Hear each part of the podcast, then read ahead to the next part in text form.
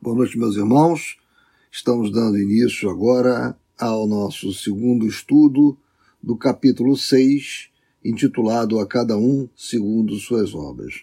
Como vimos no encontro da semana passada, os personagens Camilo, Mário Sobral, Botelho, Belarmino de Queiroz de Souza, João de Azevedo, eles estavam é, sendo apresentados aos trabalhos tendentes aos processos de reencarnação.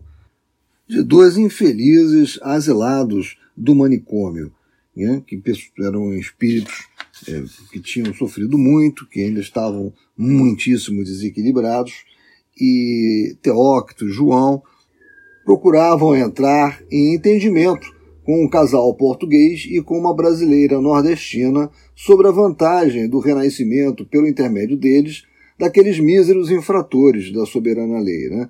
e que isso iria em muito ajudar no engrandecimento de todos, no pagamento de antigas dívidas de todos.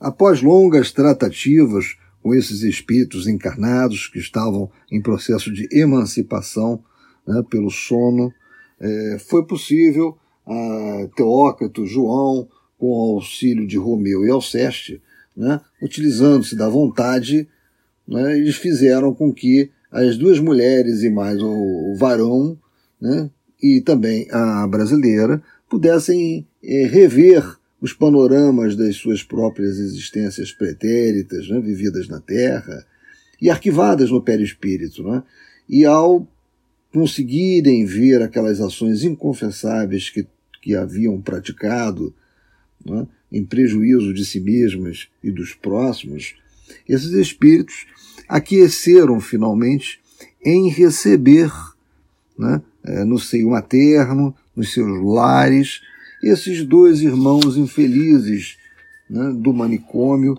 tão necessitados de encarnarem no planeta Terra para poderem é, melhorarem um pouco o seu estado. Todo esse longo processo de convencimento, né, onde Teócrito, como disse, é, João, Alceu, Romeu é, atuaram, é, eles foram feitos num, num paulatório, num, num, gabinete destinado a conversas, né, a diálogos, e eu vou, vou ler o último parágrafo que eu parei na semana passada, para que vocês possam se situar, ou seja, aqueles que hum, porventura não marcaram onde tínhamos parado. Então vamos lá. Ao fim de algum tempo, tornou o silêncio a dominar. Reabriram-se as portas dos gabinetes secretos, dando passagem a quantos ali se achavam. Tristonha, mais resignada, pronta para cumprir sua generosa missão, a portuguesa caminhava ao lado do esposo, que compartilhava da sua conformidade com o inevitável enquanto a brasileira, desfeita em lágrimas ardentes, se via reconduzida sob a ajuda fraterna do velho de Canalejas e de seu inseparável filho Roberto. No dia imediato, era já adiantada a hora em que nos vieram buscar para o prosseguimento da visita instrução que nos cumpria levar a efeito antes de nos desligarmos da tutela do departamento hospitalar. Reconduzidos ao edifício central do departamento a ser visitado, ali encontramos Rosália, tal como fora por ela mesma prometido, e que solícita nos aguardava. Faremos hoje a nossa derradeira excursão, esclareceu. Irmão Teócrito deseja conduzir-vos à terra onde culminareis o giro instrutivo que vindes experimentando.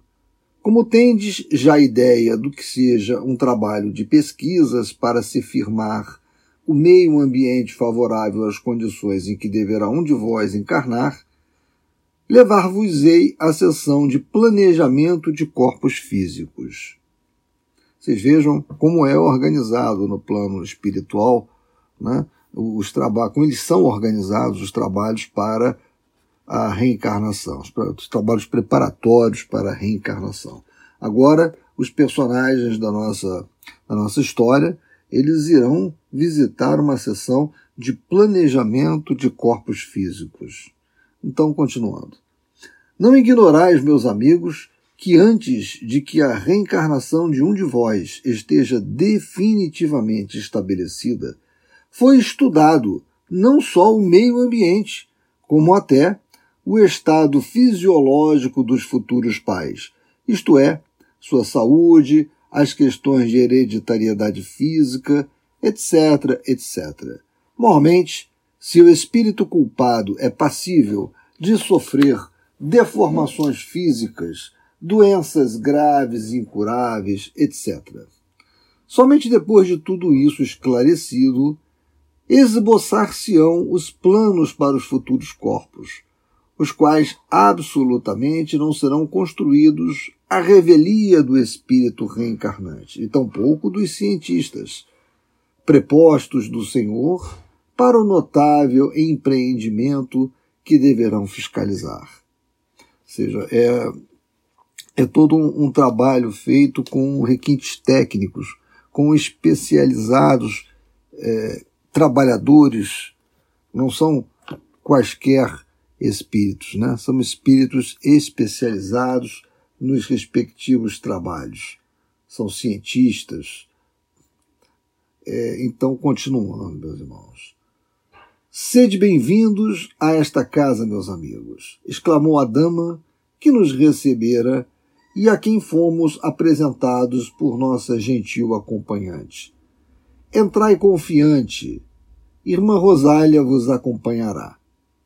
Em seguida, conduziu-nos a uma sala de grandiosas proporções, rodeada de portas cujas arcadas de fino lavor artístico deixavam-se velar por extensos reposteiros lucilantes e flexíveis como a melhor seda.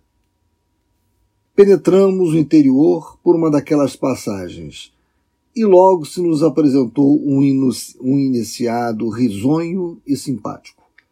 Surpreendidos, verificamos haver ingressado em recinto que se afigurava à nossa apreciação como legítimo cenáculo de arte, recanto sedutor, se assim nos podemos referir a um ateliê de artistas eméritos, onde mestres das artes plásticas exerciam sublimes encargos, cônscios das responsabilidades de que os investia a ação da divina providência.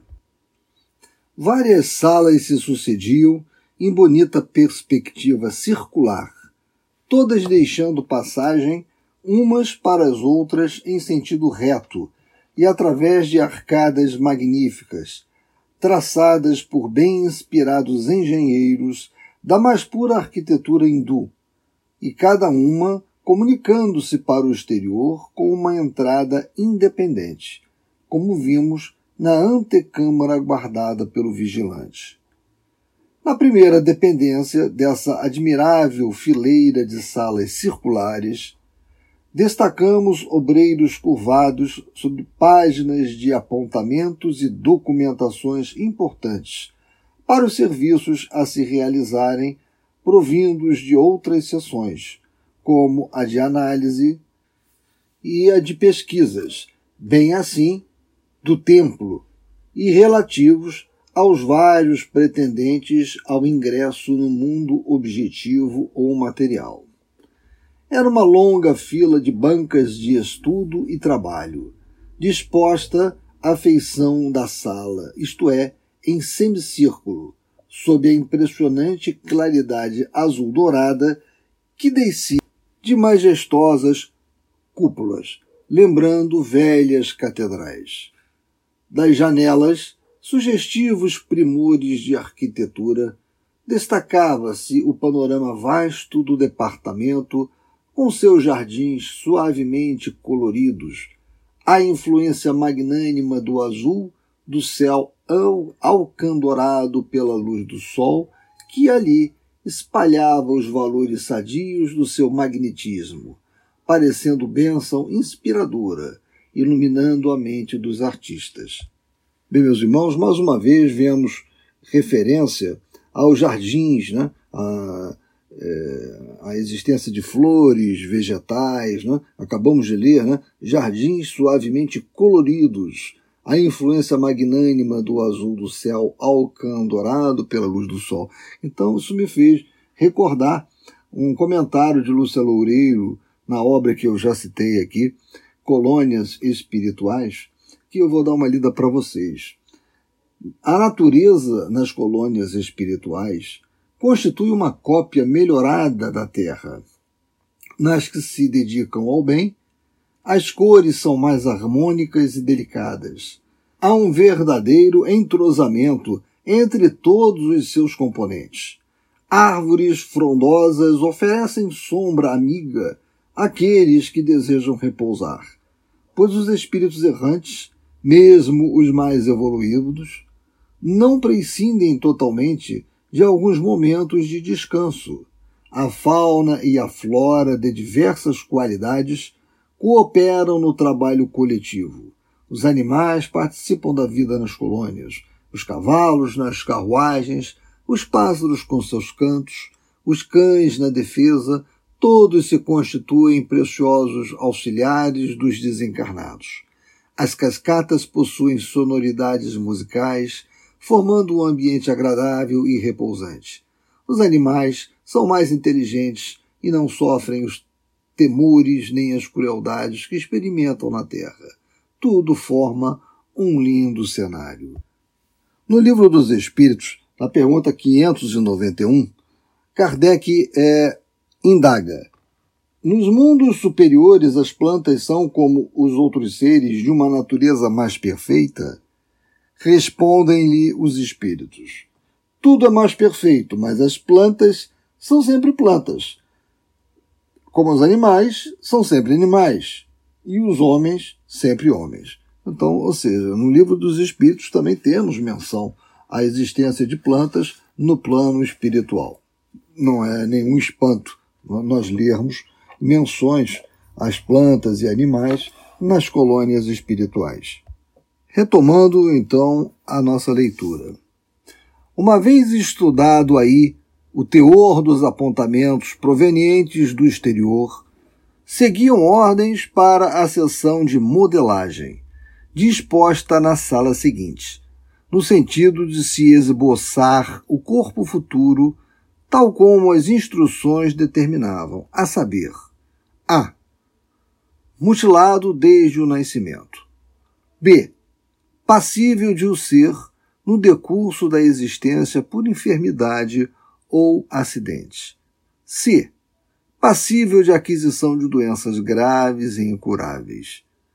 D. Normais.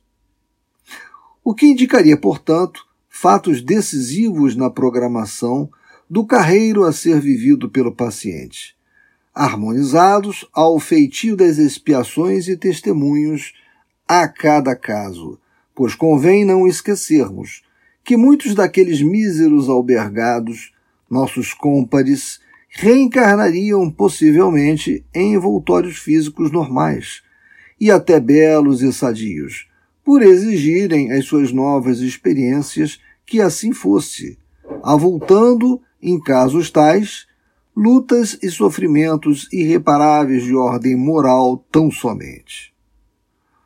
Ora, no gabinete seguinte, viam-se também os esboços dos corpos primitivos, isto é, dos que o suicídio havia, havia malbaratado, destruído antes da época normal, habilmente classificados da seguinte forma em local apropriado de fácil acesso ao observador, porque em pedestal conveniente, pois estes esboços eram como estátuas móveis, grandemente belas, dadas à perfeição e naturalidade que apresentavam, sugerindo a presença real do próprio envoltório destruído. Eu estava lendo essa passagem e me lembrei muito dos bonecos de cera, né, que são de uma perfeição impressionante. Né? Olhamos um boneco de cera nos museus né?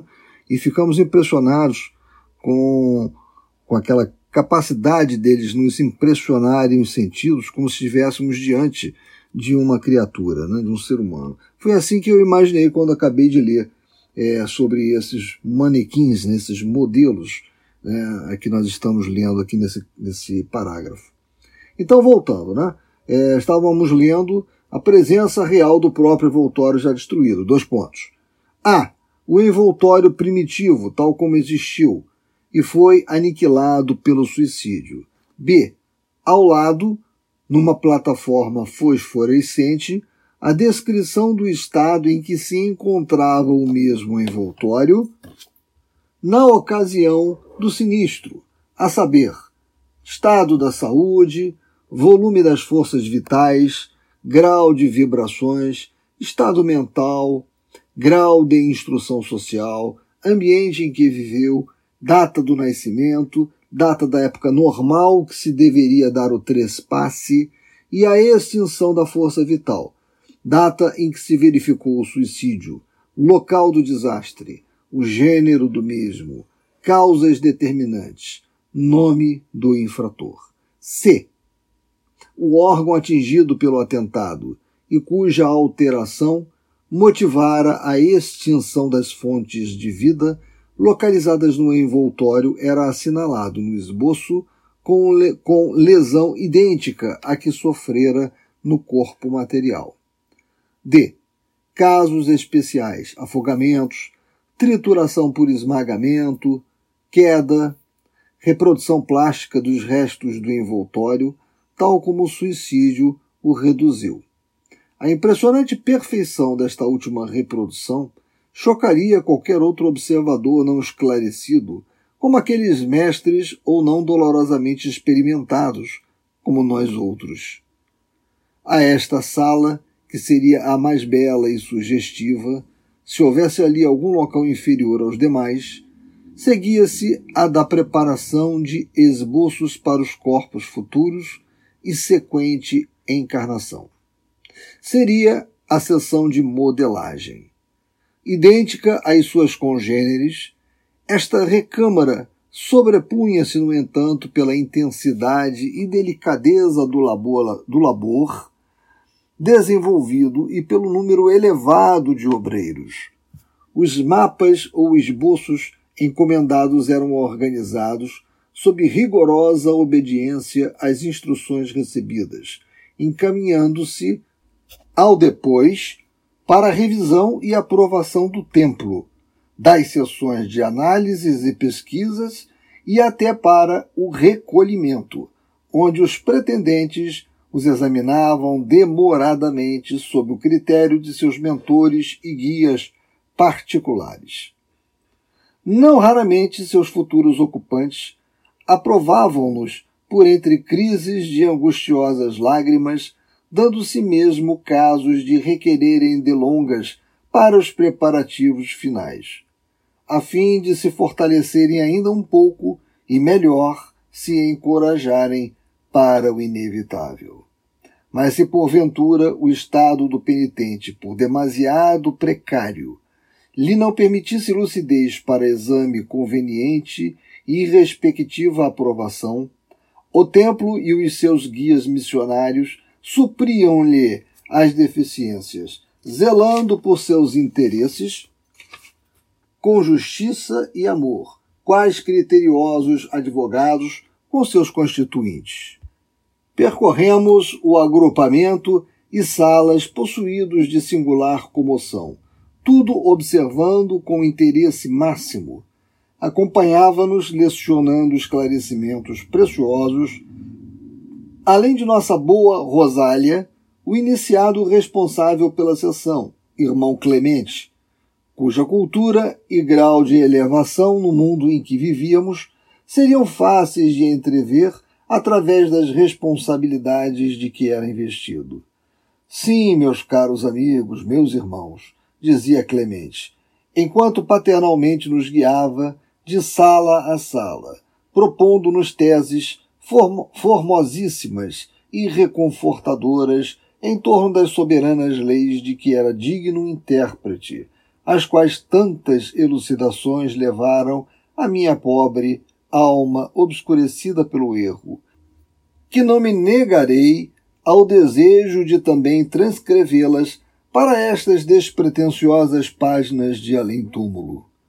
Sim, meus amigos, bendito seja o Criador Supremo, dirigente do universo, cuja sabedoria e bondade inexcedíveis nos soerguem das incompreensões do erro para as alcandoradas vias da regeneração, através dos serviços ininterruptos dos renascimentos planetários.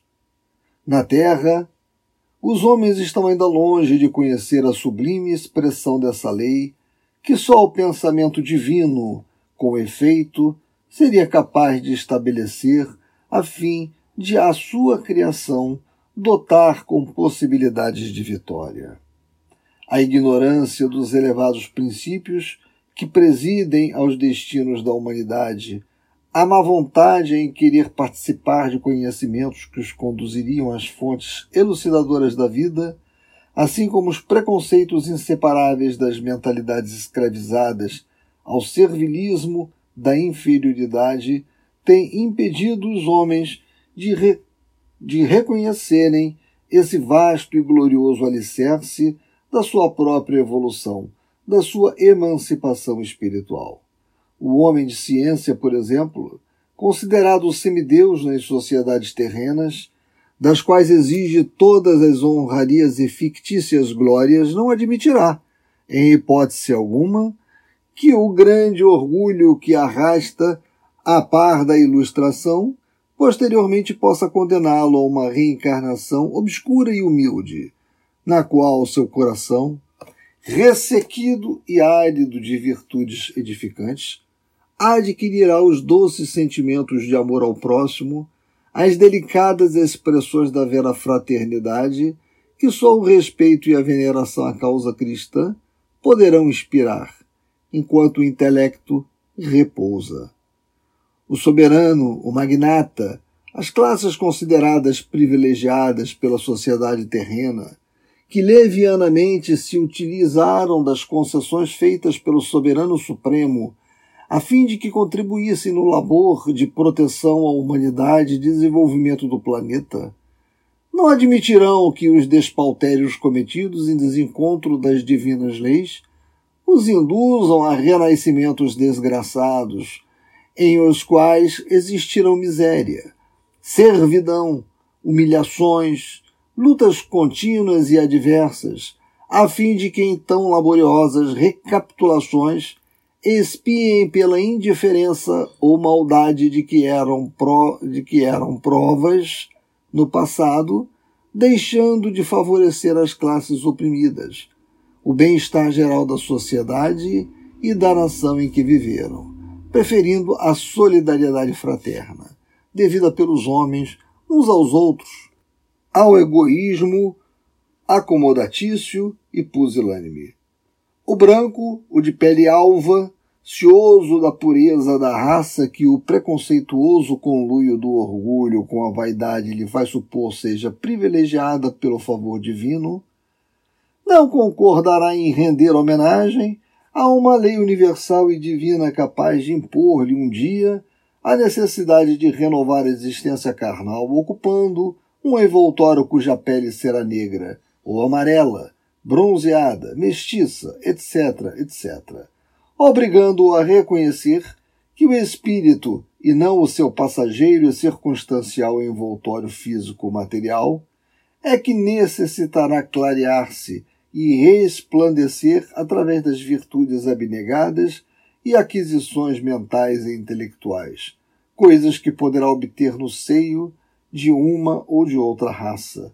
E mais, que negros, brancos, amarelos, etc., todos descendem do mesmo princípio de luz, do mesmo foco imortal e eterno, que é o Pai Supremo de toda a criação.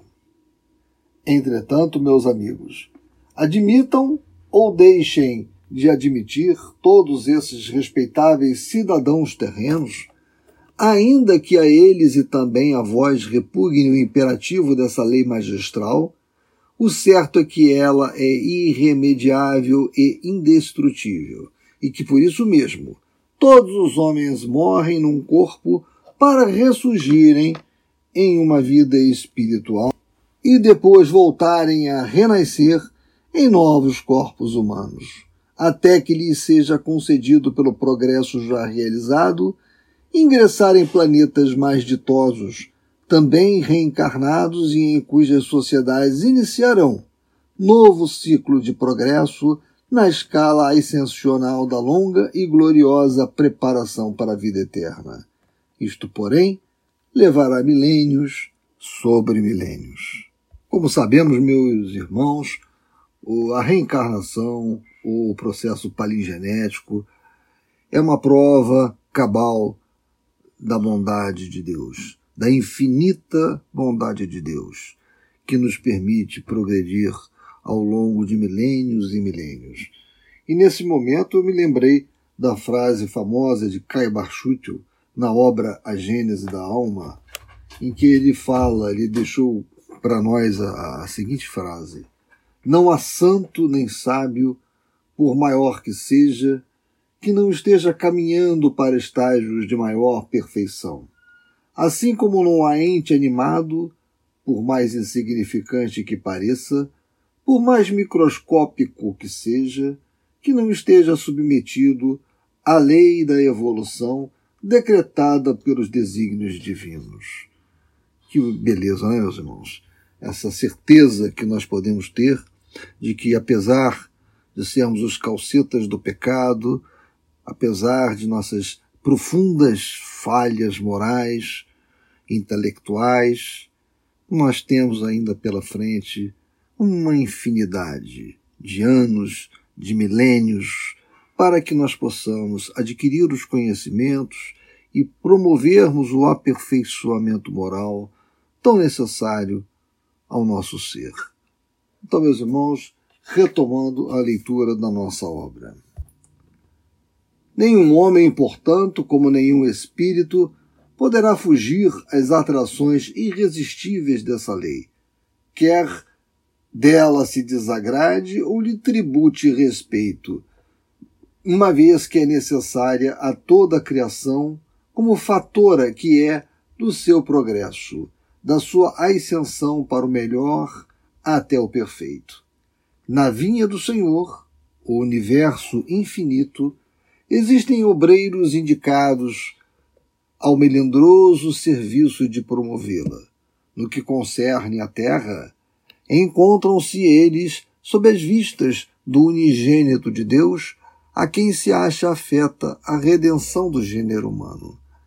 Assim como diariamente o homem assiste ao romper do sol e ao seu declínio no horizonte, assim como sente soprarem os ventos e vê caírem as chuvas, crescerem e frutecerem as plantas, as flores reacenderem seus perfumes, e os astros rebrilharem no infinito dos espaços, sem avaliar a imensidão e a aspereza do trabalho que tudo isso significa, e ainda menos a dedicação, os sacrifícios que tão sublime labor requer das legiões de servos invisíveis que no mundo astral são incumbidos da conservação do planeta segundo os altos desígnios do onipotente Criador, também diariamente assiste a milhares de renascimentos de semelhantes seus e de muitos outros seres vivos e organizados, ignorando a emocionante, encantadora epopeia divina que contempla. E tanto se habituou o homem a ver-se rodeado das manifestações divinas que se tornou a elas indiferente, não cogitando da apreciação e do louvor às suas grandezas, considerando-as naturais, mesmo comuns, como realmente são. Como, porém, não ser assim se ele próprio está mergulhado no seio do universo divino, como descendente do divino Criador de todas as coisas. Como vemos, meus irmãos, se fora da caridade não há salvação, fora da reencarnação não há explicação. As escolas espiritualistas, e particularmente a espírita, têm a evolução espiritual não somente como provada, mas também como necessidade lógica, O princípio espiritual criado por Deus desenvolve-se ao longo do tempo, aprimorando-se paulatinamente. Por isso, sendo desiguais as idades dos espíritos e o curso da evolução, pelo respeito ao livre-arbítrio, quando surge. Há homens em todos os níveis de adiantamento, desde o selvagem até Einstein, Gandhi. Por ora, o estado moral do planeta admite a heterogeneidade, nós sabemos disso, que é útil às lutas evolutivas. O progresso do espírito processa-se pela assimilação de experiências vividas e de conhecimentos adquiridos. Esse material, em cada existência, é absorvido e manipulado pela mente consciente, mas a sua integração no acervo acumulado no espírito dá-se pela transferência para o inconsciente, onde fica armazenado. Contudo, isso não anula, porquanto sempre que preciso renasce com aptidão e vocação. A evolução espiritual consiste, meus irmãos, na transferência dos novos elementos de progresso do consciente para o inconsciente e nessa passagem, na transformação deles, conhecimentos e experiências, em faculdades, donde as aptidões e vocações, não raro bem manifestas em crianças. A aptidão para o mal reconhece idêntico mecanismo de formação. Se durante várias vidas lidamos com ervas, drogas e doentes, hoje facilmente seremos bons médicos. Numa turma de estudantes, alguns aprendem tudo sem dificuldade e outros arrastam-se mal entendendo as coisas, divergem as aptidões, discrepam as experiências passadas. Nesse caminhar para a perfeição, deve o espírito percorrer um duplo caminho, pois dois são os tipos de progresso, intelectual e moral. Inicialmente andam separados, porque a inteligência, mesmo alta, não acarreta a necessidade do bem e pode até ser usada para fazer o mal, como é óbvio. Porém, depois que o sofrimento cobra o seu tributo, na qualidade de agente retificador das violações da lei, inteligência e moralidade acabam acertando o passo e assumindo crescimento proporcional. Surge a terra, né, meus irmãos? Em consequência, como um canteiro onde o grande agricultor planta, planta os espíritos para que cresçam e produzam muito fruto. Não devem ficar lá mais tempo do que o necessário para mudarem interiormente e tornarem-se produtivos. Isso é evolução psíquica. A reencarnação, as vidas sucessivas logicamente encadeadas, tudo isso encaixa-se naturalmente nesse quadro. Atende à evolução, pois sendo múltiplas as experiências, variados os conhecimentos, uma só vida material pouco representa na eternidade do espírito imortal. Essa assimilação de experiências vividas, como, como eu acabei de falar, exige uma ampla cota de tempo, e daí a volta à carne muitas e muitas vezes.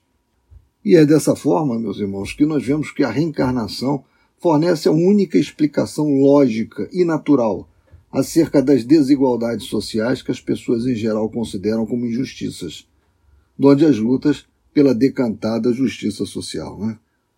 Vamos retomar então, meus irmãos, a, a leitura da nossa obra. Ouvíamos com muito agrado, sem nos animarmos ao menor a parte. Tudo aquilo era novo e muito emocionante para nós. Sentíamos-nos como diminuídos, vexados em face de uma sociedade para a qual nos reconhecíamos incapacitados. E admirávamos, e admirava-nos de que dela recebêssemos trato tão gentil, amistosas atenções, como naquele momento. Fomos atraídos para uma das esplêndidas galerias onde se alinhavam as belíssimas estátuas mapas, à frente de cada uma a mesa de trabalho do operador. Vários iniciados ali se encontravam, fiéis ao nobilitante dever de servir a irmãos menos experientes da ciência da vida mais atrasados na peregrinação para Deus. Alguns examinavam detidamente as minúcias da configuração a seu cuidado. Outros estudavam apontamentos e instruções, enquanto ainda outros examinavam a fotografia dos despojos, esboçando mapas de futuros envoltórios a serem encaminhados para aprovação, etc., etc.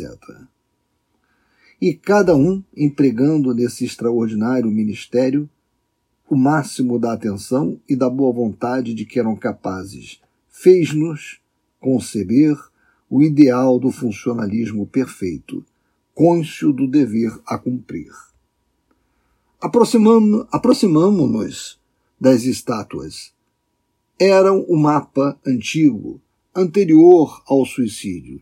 Surpreendidos, observamos serem esses modelos singulares, animados de movimentos e vibrações, tornando-se assim o tipo ideal a ser plasmado. Assim era que, através das artérias, víamos deslizar em toda a pujança e precipitação naturais ao corpo humano um filete de líquido rubro luminoso, indicando o sangue com suas manifestações normais num corpo material terreno. As vísceras, tal como o sangue, eram traçadas por substâncias fluídicas luminosas sutilíssimas, translúcidas, como se para obtê-las houvessem de comprimir reflexos da luz delicada do luar. Quanto às cartilagens, o rendilhado dos nervos, a carne, eram igualmente representados por tessituras mimosas, de cambiantes nível, jalde, róseo, respectivamente, o que a peça fornecia expressão de grande beleza. O pequeno universo do corpo humano, pois, com todos os seus pormenores, ali se encontrava, ideado com mestria de verdadeiros artistas e verdadeiros anatomistas. Havia dependências particularizadas para os modelos e para os casos femininos. Jamais em, nossa, em nossas observações observamos serviços mistos em quaisquer setores. Ao fim de alguns minutos, ouvimos que Rosálias clamava, traindo singular emoção. Com efeito, meus amigos, é um maquinismo magnífico. O homem terrestre deveria considerar-se honrado e ditoso por obter da inexcedível bondade do Criador à mercê de poder fazer a própria evolução planetária na posse de um veículo assim. No universo infinito existem mundos físicos, onde o espírito que neles reencarna tem de arrastar ciclos de progresso, ocupando fardos materiais pesadíssimos, os quais, comparados a estes, seriam considerados monstruosos. Silenciamos, chocados, sem ânimo para divergir, encetando polêmicas tão do nosso agrado, dada a ignorância em que nos achávamos quanto ao palpitante e arrojado assunto. O nobre instrutor, porém, interveio dirigindo-se a nós outros, risonho como sempre. Sim, é mais do que um simples maquinismo, meus amigos. É o próprio universo em miniatura, onde suntuosos fenômenos a todo momento se reproduzem, pois, com efeito, sua natureza participa de muitas condições contidas na organização do próprio universo. É um templo, um santuário onde será depositada a centelha sagrada que emanou do Todo-Poderoso, isto é, a alma imortal, para que nele se alinde e aperfeiçoe na sequência dos renascimentos. Vede o coração, órgão sensível e heróico, infatigável sentinela, destinado aos mais elevados serviços de uma reencarnação. Escrínio onde o espírito localiza a sede dos sentimentos que consigo carrega desde a vida espiritual. Examinai o cérebro, aparelhamento prodigioso, joia só imaginada pelo excelso artista, tesouro inapreciável que o homem recebe ao nascer sobre o qual agirá a mente espiritual, dele servindo-se para as novas aquisições dos labores efetuados. É um outro universo em miniatura, farol que norteia a própria vida humana, bússola generosa em meio das trevas do encarceramento físico terrestre. E o aparelho visual, que carreia para o cérebro a impressão das imagens, traduzindo-as em entendimento, compreensão, certeza, fato. Não será porventura digno similar dos primeiros? Será nesse precioso relicário de luz que se acumularão as potências sublimes da visão espiritual, dosadas harmoniosa e sensatamente para o uso conveniente do indivíduo durante o estágio carnal, assim lhe facilitando as realizações que lhe competirem no concerto das sociedades humanas.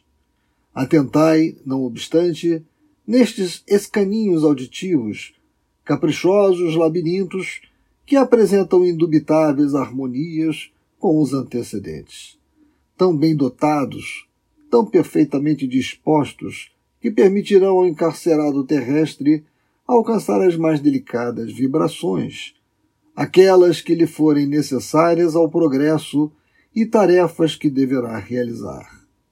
E até mesmo, em muitos casos, a sutil expressão provinda de um anseio, de um murmúrio dos planos invisíveis.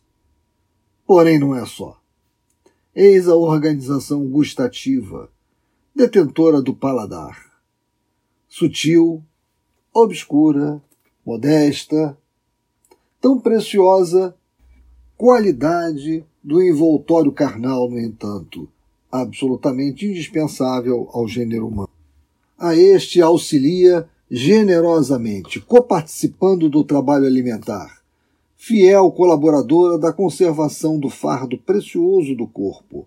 Quão grandioso deverá, outro sim, parecer o labor da língua, ao observador consciencioso, órgão que traduz, ao demais, o pensamento da criatura encarnada, através da magia da palavra enunciada.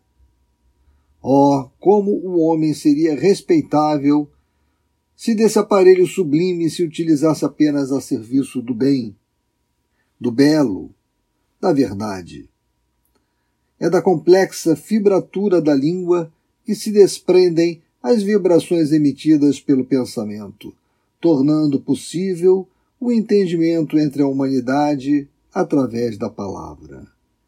É graças ao seu produtivo labor que se concretizam os sons das mais belas expressões conhecidas na terra, tais como as doces promessas de amor, quando o coração entusiasta, nobilitado por alevantados projetos sentimentais, se inflama de ardentes aspirações, as harmonias arrebatadoras dos vossos mais caros poemas, assim como as suaves nêmias do amor materno junto ao berço em que adormece o querubim risonho, e também o nome sacratíssimo do Todo-Poderoso nos cícios férvidos da oração.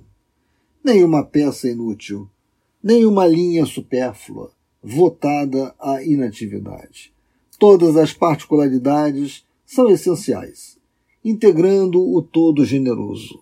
São indispensáveis à sua harmonia magistral, completam-se, correspondem-se, atraem-se, confraternizam-se numa beleza majestosa de atividades subsequentes e heróicas, dependendo umas das outras para a sublimidade de vistas do, do gracioso conjunto favorável ao equilíbrio do espírito, que nele temporariamente habitará, qual lâmpada sagrada em santuário eficaz.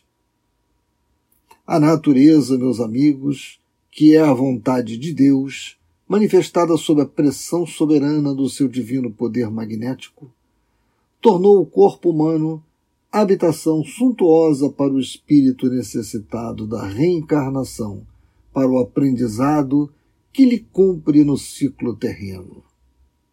Pois ficais certos de que a finalidade da reencarnação é o preparo do ser espiritual para o triunfo da imortalidade, e não apenas para os serviços da expiação. Esta será a consequência do desvio da verdadeira rota, simplesmente, e existe unicamente pela responsabilidade do eu de cada um. O estado definitivo dos fardos humanos para a temporária habitação daquele que se derivou de um hausto divino o modelo originado da vontade do sublime artista, penosamente evolutido através dos séculos, é a beleza. A existência de desarmonias no conjunto provém de que os espíritos que o modelaram a fim de nele habitarem, servindo ao próprio progresso ou a causas excelentes, assim o desejaram. Fossem por modéstia e humildade, fosse comodidade e receio de situações perturbadoras, pois a beleza física, muito admirada sobre a terra, torna-se, no entanto, qualidade perigosa em suas sociedades, diante das tentações e excessos a que se vê exposta. Também muitas vezes a rejeitam, preferindo o seu inverso, ou a mediocridade de linhas discretas, aqueles que renascem espiando grandes erros pretéritos. Pois não ignorais que o estado de fealdade, de anormalidade de traços, por não ser o natural, torna-se repugnante, penoso para aquele que o arrasta, constituindo provação. Vede estes modelos em tamanho natural. Ao reencarnarem, seus possuidores receberam corpos carnais assim perfeitos, formosos, dotados de forças vitais e magnéticas que garantiriam excelentes funções orgânicas, saúde permanente, capacidade para as competições diárias. Nada faltou aos seus ocupantes senão a força de vontade, a coragem para lutar e vencer. O auxílio que dependeu da natureza para que vencessem, ela o forneceu com o invólucro carnal apropriado ao gênero de labor a que eram chamados a desenvolver, qual a armadura sólida de outros cruzados que pleiteassem a vitória do espírito. Apesar, porém, de todas as reservas concedidas pelo céu em seu proveito, não só faliram, furtando seus deveres para que reencarnaram, como até destruíram o precioso fardo posto em seu poder, tão bem dotado, aniquilando-o com o suicídio.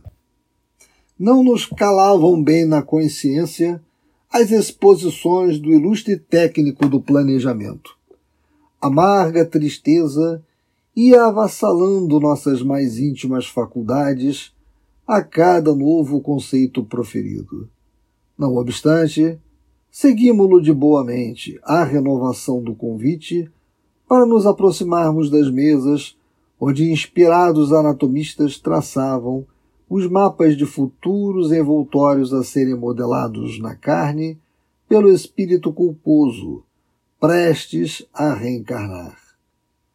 Nestas bancas de trabalho, continuou minucioso, auxiliares meus preparam mapas corporais para suicidas portadores de débitos vultosos, os quais, antes do malogro, haviam recebido aparelhos materiais bem dotados em toda a sua admirável organização.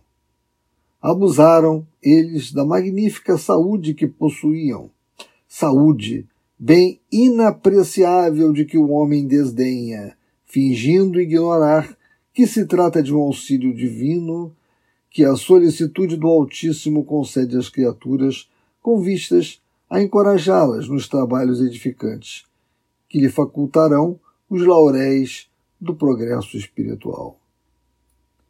Sem a mínima demonstração de respeito à autoridade do Criador, aqueles nossos inditosos irmãos envenenaram os fardos preciosos com excesso de toda a natureza.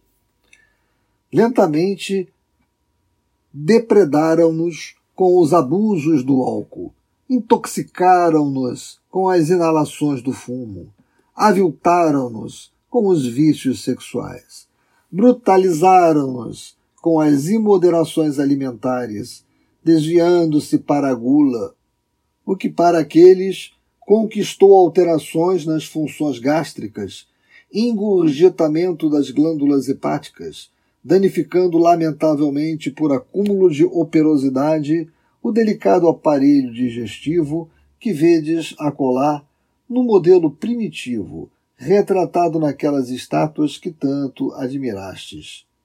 Outros, não satisfeitos com esse gravoso desrespeito a si mesmos, com como ao generoso doador da vida, o qual só por si responderia por um autêntico gesto de suicídio, incapazes de suportar as consequências de tanta intemperança.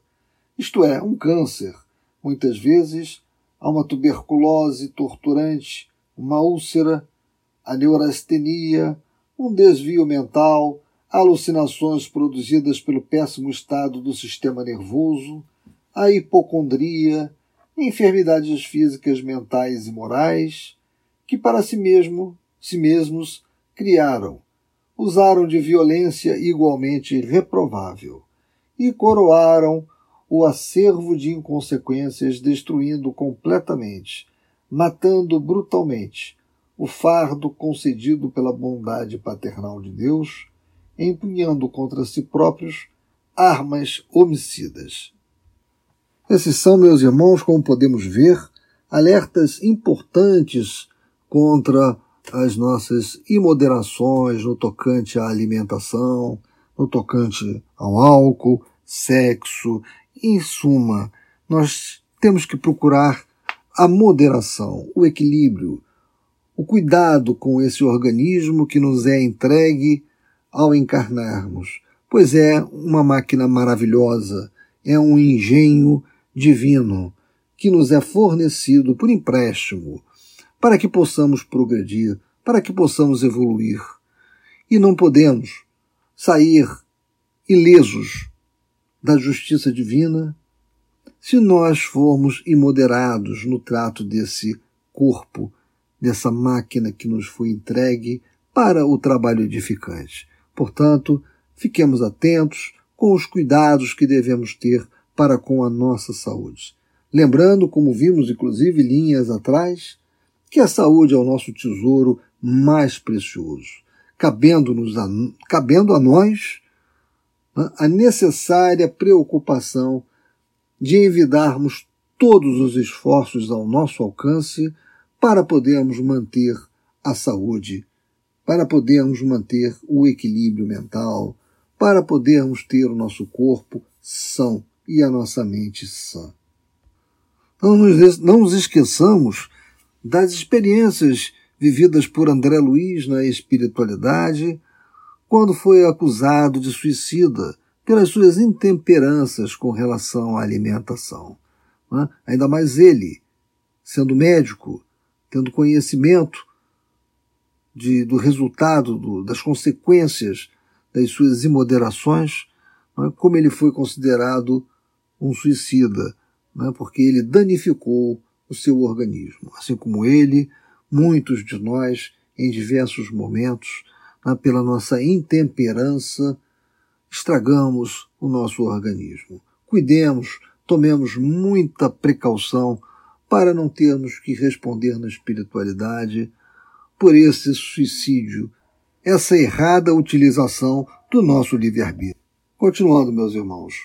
Eis, todavia, o resultado de que se apavoram. Não morreram, porque o verdadeiro ser não era aquele santuário destruído, mas a individualidade que nele habitava. E agora, arrependidos, excruciados pela inalienável dor dos remorsos e convencidos do erro que praticaram, voltam ao teatro dos desatinos cometidos, animando argilas corporais não mais idênticas, as destruídas por sua espontânea vontade, mais apropriadas ao gênero de expiação que criaram, com a consequência natural das mesmas infrações. A essa altura sentíamos-nos como fatigados de aflição, profundamente melancólicos. A realidade forte que se irradiava daqueles planejamentos o próprio ambiente contornado por sugestões inerentes às reencarnações expiatórias infiltravam angustioso mal-estar em nossos corações, acovardando-nos até a ansiedade. Mas o estado de apreensão e angústia era acontecimento tão vulgar em nosso ser que de nada nos queixamos. Antes, silenciávamos pensativos. E meus irmãos, essas são as considerações para o dia de hoje. O nosso estudo desse capítulo finalizará na próxima semana. Então agradeço a todos pela atenção dispensada e que Deus nos envolva e ampare.